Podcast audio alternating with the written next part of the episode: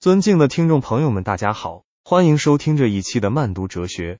在今天的节目中，我们将为您介绍一位备受瞩目的法国哲学家米歇尔·福柯，以及他的代表作《词与物：人文科学的考古学》。在接下来的时间里，我们将从历史和哲学背景、重要观点、现代性的批判性分析等方面，对这部作品进行全面而深入的探讨。希望这期节目能对您有所启发。首先，我们来了解一下福柯及《词与物》的创作背景。米歇尔·福柯生于一九二六年，是二十世纪法国最具影响力的哲学家之一。他的学术研究涉及哲学、历史、社会学等多个领域，对后世产生了深远影响。一九六六年，福柯完成了《词与物》一书，该书开创了他的考古学方法，并成为他的学术代表作。接下来，我们将进入福柯的《词与物》这部作品的核心内容。在这部作品中，福柯提出了知识考古学的方法，对人文科学的发展进行了独特的解读。他认为，人类知识的演变受制于某种无形的规律，这种规律他称之为知识的构成原则。福柯通过对科学史的研究，揭示了这些构成原则的变迁。在《词与物》中，福柯提出了一个重要概念——话语秩序。他认为，话语秩序是一种无形的力量。通过规定语言和知识的使用范式，塑造了人们的思维方式。福柯将人类知识的发展划分为三个阶段：文艺复兴时期、古典时期和现代时期，分别对应着不同的话语秩序。通过对这三个时期话语秩序的分析，福柯揭示了知识的演变规律。首先，我们来看文艺复兴时期的话语秩序。在这个时期，知识被看作是一种模仿自然的过程。人们通过对自然的观察和描绘来认识世界。福柯指出，文艺复兴时期的知识体系以类似性为基础，强调物与物之间的联系和相似点。在这个阶段，知识的构成原则是一种连续性的秩序，即世界万物之间的关系是通过不断累积的相似性来建立的。接下来是古典时期的话语秩序，在这个时期，知识体系发生了根本性的变革。福柯认为，古典时期的知识体系以代表性为基础，物与物之间的关系是通过固定的符号来表示的。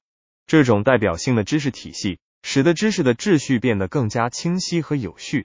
此时的构成原则是代表性的秩序。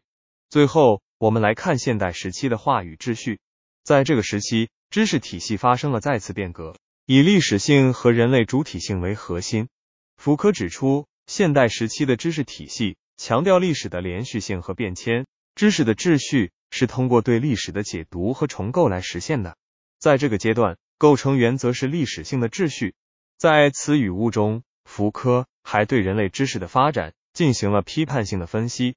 他认为，虽然知识体系在演变过程中表现出不同的话语、秩序和构成原则，但每个时期的知识体系都存在一定的局限性。这些局限性。主要体现在对知识的绝对化和自我中心化。